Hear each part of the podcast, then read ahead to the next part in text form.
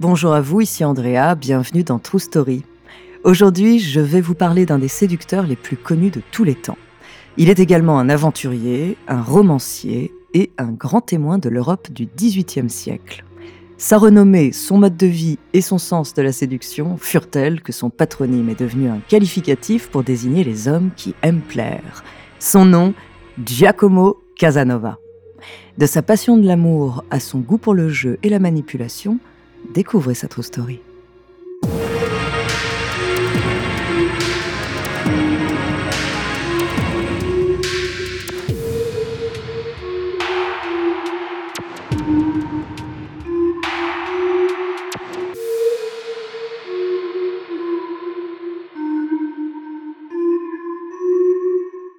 Avant de commencer à vous raconter cette histoire extraordinaire, laissez-moi vous présenter notre partenaire.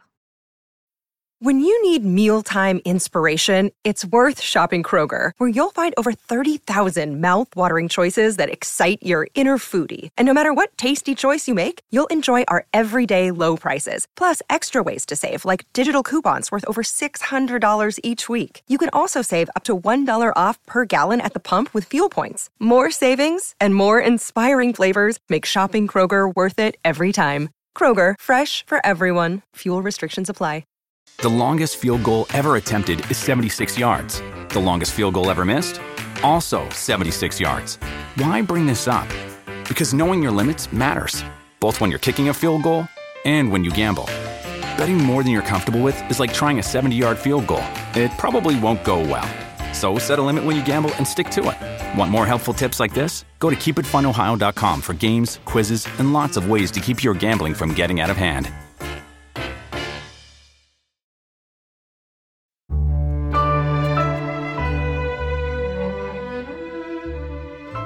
Cet homme est un Casanova. De combien de séducteurs a-t-on pu entendre ce qualificatif? Figure parmi les figures de l'homme aux multiples conquêtes, Casanova est une référence depuis plus de deux siècles. Son seul concurrent pourrait être Don Juan, à la différence près que Giacomo Casanova n'est pas un personnage de fiction, il est une réelle figure historique du XVIIIe siècle. En plus de cela, le Don Juan des pièces de théâtre a une image de collectionneur de conquêtes, quand Casanova préférait de véritables histoires d'amour qu'il investissait pleinement.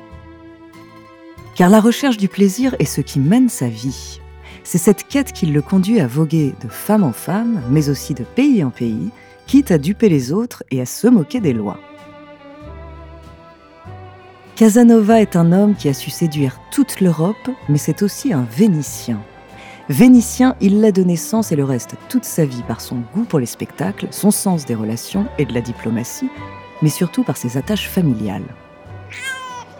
Né en 1725 de deux parents comédiens, il est élevé par sa grand-mère maternelle Marcia Farusso pendant les dix premières années de sa vie, car ses parents sont souvent sur les routes. Sa vocation première, il la doit à ses brillantes études à l'école de la Bégosie, puis à l'université de Padoue. Entre son intérêt pour le droit et sa connaissance de l'Église, il se destine à une carrière d'avocat ecclésiastique.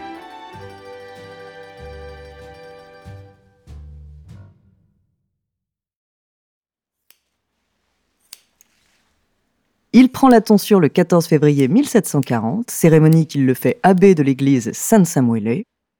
Ses sermons sont très écoutés par la gente féminine, notamment, et même par le pape Benoît XIV, qui entend parler de ses charmes.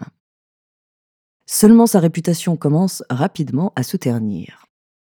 Entre une homélie qu'il prononce ivre et une sombre affaire où il enlève puis dissimule l'une de ses conquêtes, il est contraint d'abandonner la soutane. C'est alors que commence sa vie rocambolesque, enrôlant tour à tour de nouvelles carrières inattendues. En 1746, il devient violoniste au théâtre San Samuele, l'un des plus importants théâtres vénitiens, mais c'est surtout sa rencontre avec le sénateur Matteo Bragadin qui change le cours de sa vie. La rencontre a lieu le 29 avril 1746 lors d'une fête de mariage au palais Soranzo de San Polo. Bragadin y fait une crise d'apoplexie et Casanova le secourt immédiatement en disant maîtriser les arts occultes dont les vertus miraculeuses séduisent le sénateur. Persuadé qu'il doit la vie à Casanova, son attachement et son dévouement à celui qu'il reconnaît comme son fils ne faiblira jamais. Toute sa vie, il contribue à son bien-être financier, le loge et même à son décès, il lui fera don par testament d'une importante somme d'argent. Ce soutien indéfectible permet à Giacomo de mener une vie de plaisir et de jeu. Sa réputation devient sulfureuse du fait de ses frasques amoureuses, de son esprit provocateur et de ses dettes financières. Son protecteur Bragadime l'intime de quitter Venise, mais il refuse et se voit finalement arrêté par les inquisiteurs d'État pour libertinage, athéisme, occultisme et appartenance maçonnique.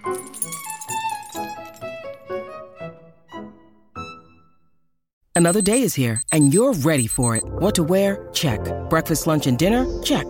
Planning for what's next and how to save for it? That's where Bank of America can help. For your financial to-dos, Bank of America has experts ready to help get you closer to your goals. Get started at one of our local financial centers or 24-7 in our mobile banking app. Find a location near you at bankofamerica.com slash talk to us. What would you like the power to do? Mobile banking requires downloading the app and is only available for select devices. Message and data rates may apply. Bank of America and a member FDIC. Ce qui le perd, c'est une partie fine dans un couvent qui lui vaut d'être dénoncé et d'être réveillé le 26 juillet 1755 par une trentaine d'archers qui le cueillent au saut du lit. Il est alors mis sous les verrous de la célèbre prison vénitienne des Plombs qui porte ce nom du fait des plaques de métal noir qui recouvrent le toit du palais des Doges.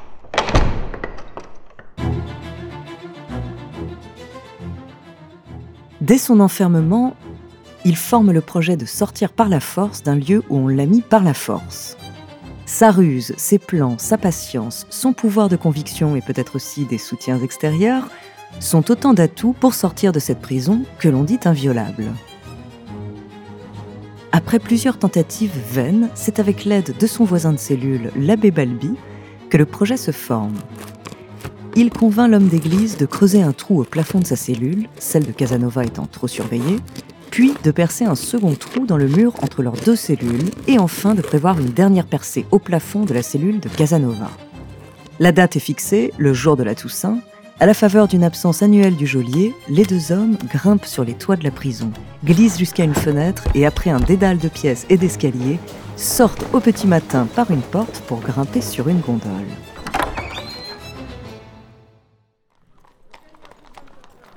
Vient alors le temps de l'exil. Casanova ne peut rester à Venise, il se rend donc à Paris, où l'histoire de son évasion rocambolesque contribue beaucoup à sa réputation. Son séjour se passe fort bien, il apparaît sous son plus beau jour en société, en s'adaptant à son interlocuteur comme un caméléon.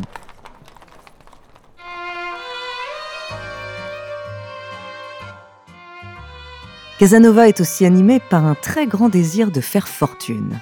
Fasciné par le jeu, la finance, les mathématiques et la spéculation, il se met à fréquenter les milieux banquiers de capitales comme Londres, Paris ou Amsterdam.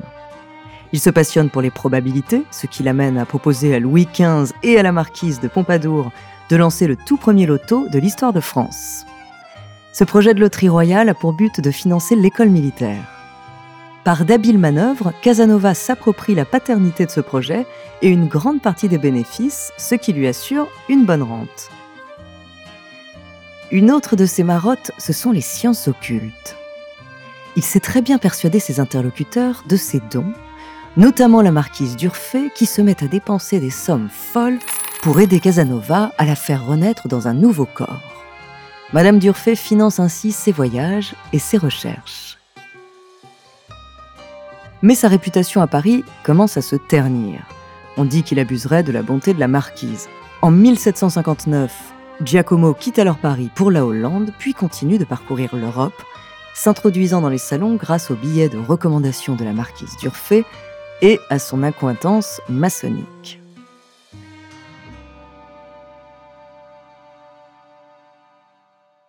Ce n'est qu'en 1774, après 18 ans d'exil, que Casanova peut retourner à Venise.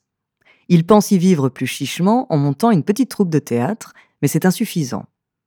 Il revient donc à contre à ses actes de roublardise, et c'est le début de nouveaux ennuis. Après avoir écrit une satire moquant la noblesse locale, il est à nouveau expulsé de Venise en 1783.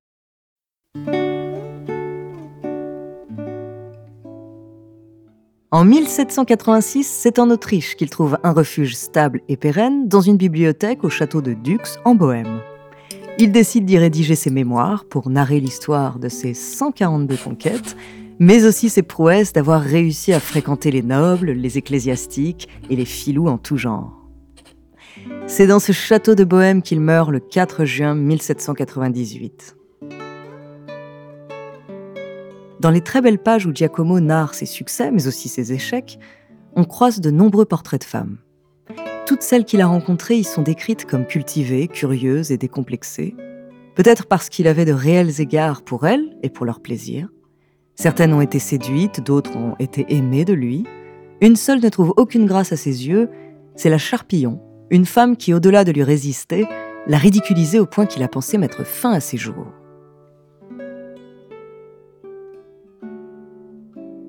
Persuadé d'être oublié à sa mort, Giacomo Casanova ne sait pas que sa vie est une œuvre et que chaque ligne qu'il a écrite le fait entrer un peu plus dans l'histoire.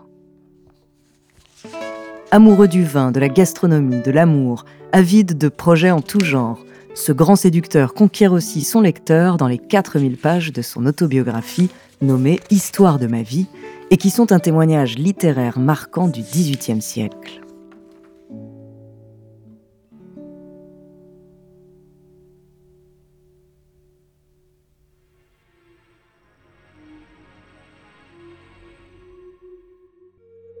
Merci d'avoir écouté cet épisode de True Story.